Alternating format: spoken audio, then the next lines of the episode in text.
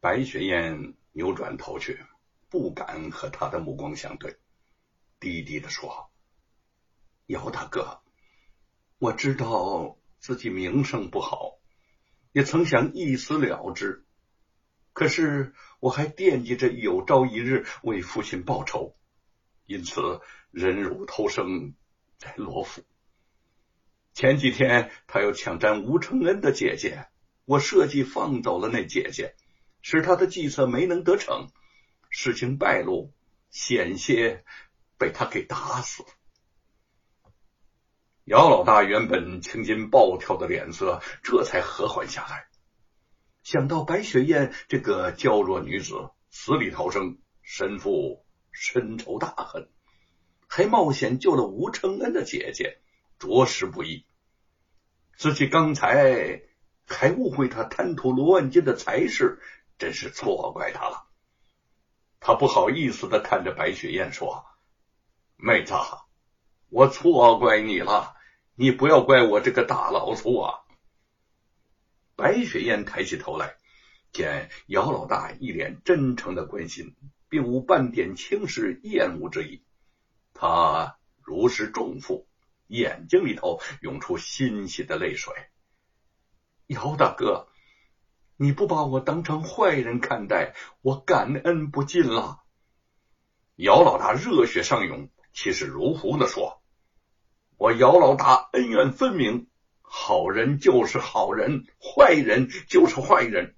那个罗万金是个妖精转世，什么坏事都干得出来。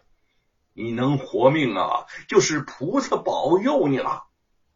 你只管在我家里住着。”不管是罗万金还是狗万金，他敢来我家里头欺负你，别怪我的九齿钉耙和飞刀要他的小命。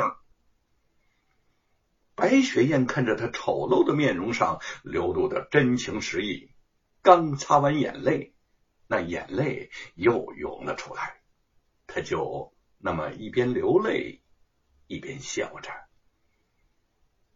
不知不觉时日飞过。白雪燕的伤势好的七七八八，只要不干重活，在庭院中随意走动已无大碍。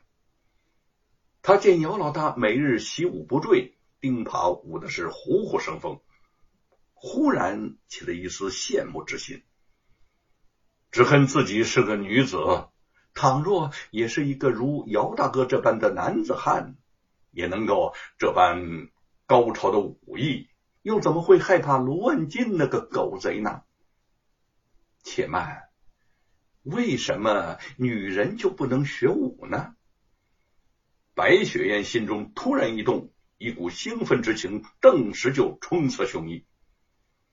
他正琢磨着怎么跟姚老大开口，打完一趟拳的姚老大已经擦着汗向他走过来了，说：“雪燕。”你要是闷了，就出去走走吧。你的伤应该没什么大碍了。白雪燕微笑着望着姚老大，其实别人看你显得粗大，可是心思还是很细腻的。如果能有您这样一位兄长，那真是上辈子修来的福气呀。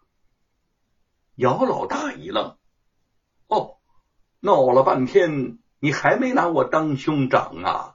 我可是早就当你是自己的妹子了。哈哈哈！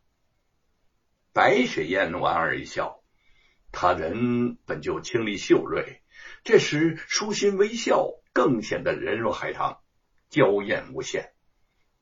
姚老大每每就会在她的笑容中觉得一阵的恍惚，这次又是如此。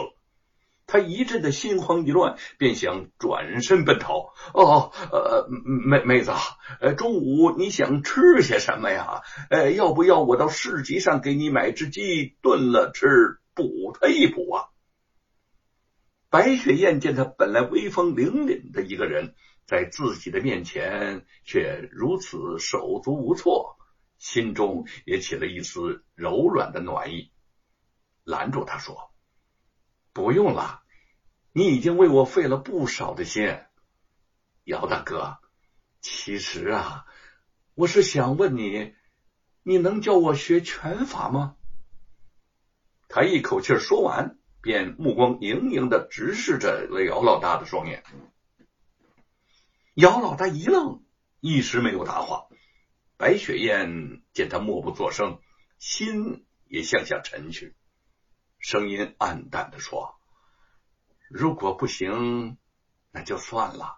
我这样的资质，实在没有哪个师傅能看得上。”不不不，不是这个意思。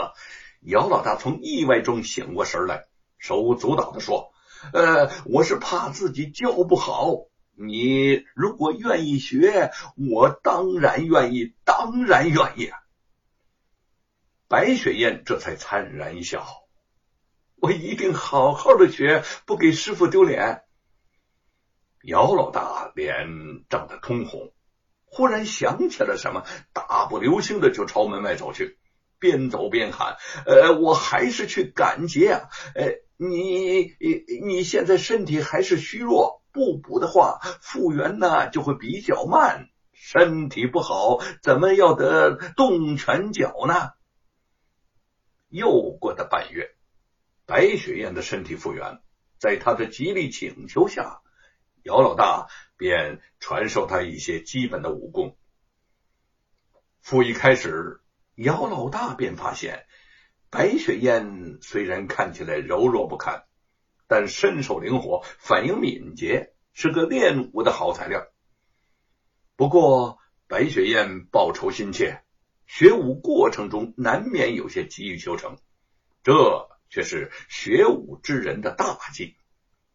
于是找到时间，耐心的劝解说：“武功，武功，习武练功，功夫是靠时间练出来的。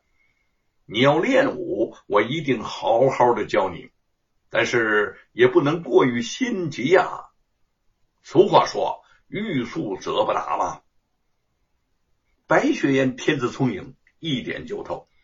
从此也就耐下心来，扎扎实实的练起功夫来了。姚老大见他进展迅速，自觉教导有方，心下也十分的得意。对这位坚强俏丽的姑娘，姚老大心中情意渐长。他为人豪爽，有话憋在心里头，实在不吐不快。这一天，教过了一头拳之后。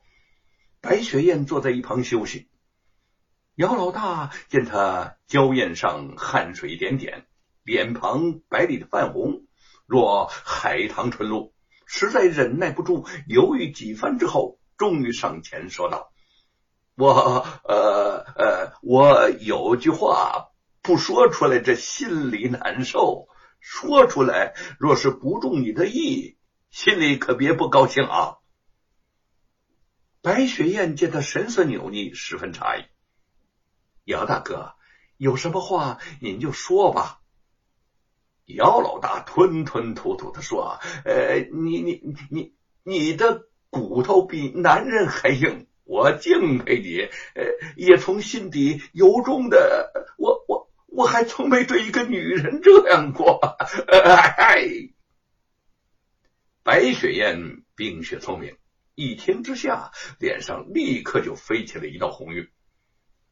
他低下头，犹犹豫豫的说：“姚大哥，你是个好人，这我比谁的心里头都清楚。可是我，我，我……”霎时之间，吴承恩的影子在他的脑海中浮现出来。姚老大见他这般的神情。心下已经一片雪亮，他失落之下，却也提得起放得下，当即摆手道：“雪燕妹子，你的心思我早就知道，什么都别说了，来，咱们练武。”白雪燕望着他失落的背影，心中柔肠百结，自己也不知道是个什么滋味了。